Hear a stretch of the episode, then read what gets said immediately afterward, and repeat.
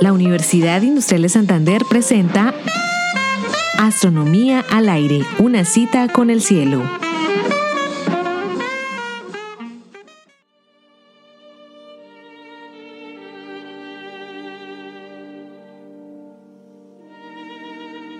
Hace 13.700 millones de años, el universo era una mezcla de partículas elementales y radiación extremadamente densa, con temperaturas de miles de billones de grados que se expandía violentamente en todas las direcciones.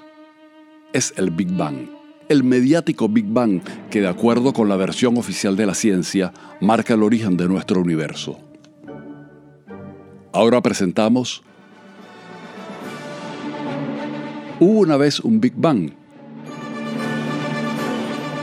¿Qué razones aducen los astrofísicos para pensar que nuestro universo tuvo su origen en ese singular parto cósmico? ¿Por qué el modelo del Big Bang es aceptado, más allá de toda duda razonable, como una descripción válida de lo que en realidad ocurrió en nuestro universo? El Big Bang es el marco general en el cual se interpretan las observaciones del universo. Se ha ido cuadrando y ajustando en un delicado vaivén entre observaciones cada vez más precisas y leyes de la física bien establecidas. Como un gigantesco y complejo sudoku, todo debe coincidir. Sabemos que hubo un Big Bang por diversas razones, entre ellas la expansión del universo. En los primeros años del siglo pasado, Edwin Hubble y otros astrónomos observaron que las galaxias se están alejando de la nuestra. La velocidad de alejamiento es proporcional a la distancia. Las galaxias más lejanas retroceden a mayores velocidades que las más cercanas. Hubble hizo sus observaciones con apenas 46 galaxias. La tecnología actual ha permitido constatar la recesión de millones de galaxias.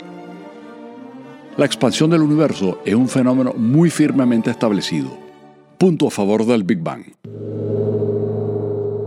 Otra evidencia es la proporción de elementos ligeros. Si el universo se está expandiendo, en el pasado las galaxias estaban muy juntas y extrapolando, es natural concebir una época en la que no había galaxias, ni estrellas, ni siquiera átomos, ni núcleos atómicos. El universo era muy denso y muy caliente. La física nuclear permite calcular qué proporción de los núcleos de hidrógeno se fundieron en otros elementos muy livianos, como helio, deuterio, litio y berilio. Las observaciones de estrellas muy viejas permiten determinar que los cálculos teóricos coinciden con las observaciones. El universo tiene precisamente las proporciones relativas de elementos livianos que establece el modelo. Punto a favor del Big Bang. Una tercera evidencia es la radiación de microondas y que se interpreta como el vestigio de la fase ultracaliente del universo. Esta radiación cósmica fue predicha teóricamente en los años 40 por George Gamow y su grupo, y fue detectada en 1964 por Penzias y Wilson, quienes obtuvieron el premio Nobel por su descubrimiento. No es posible explicar esta radiación y sus propiedades si no es invocando una fase tremendamente caliente al inicio del universo. A su vez, el estudio detallado de la radiación de microondas nos permite saber del universo cuando era muy joven. La existencia de la radiación cósmica es punto a favor del Big Bang. El universo es una entidad que ha evolucionado la observación de objetos muy lejanos cuya luz fue emitida en el pasado así lo evidencia. El Big Bang supone un universo que evoluciona.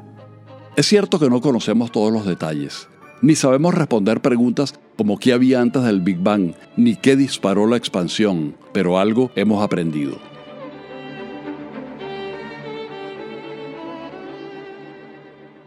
La corrección de las ideas en ciencia es que no resulten invalidadas al contrastarla con la realidad. El modelo del Big Bang es la mejor explicación disponible de la evolución del universo y su estructura actual, y se ha impuesto abrumadoramente en la comunidad de científicos por la contundente razón de que sus predicciones coinciden con las observaciones y con los experimentos. Punto definitivo a favor del Big Bang.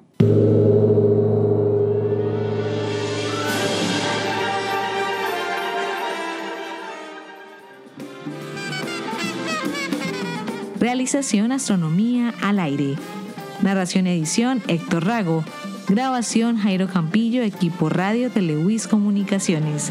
Twitter arroba astro al aire.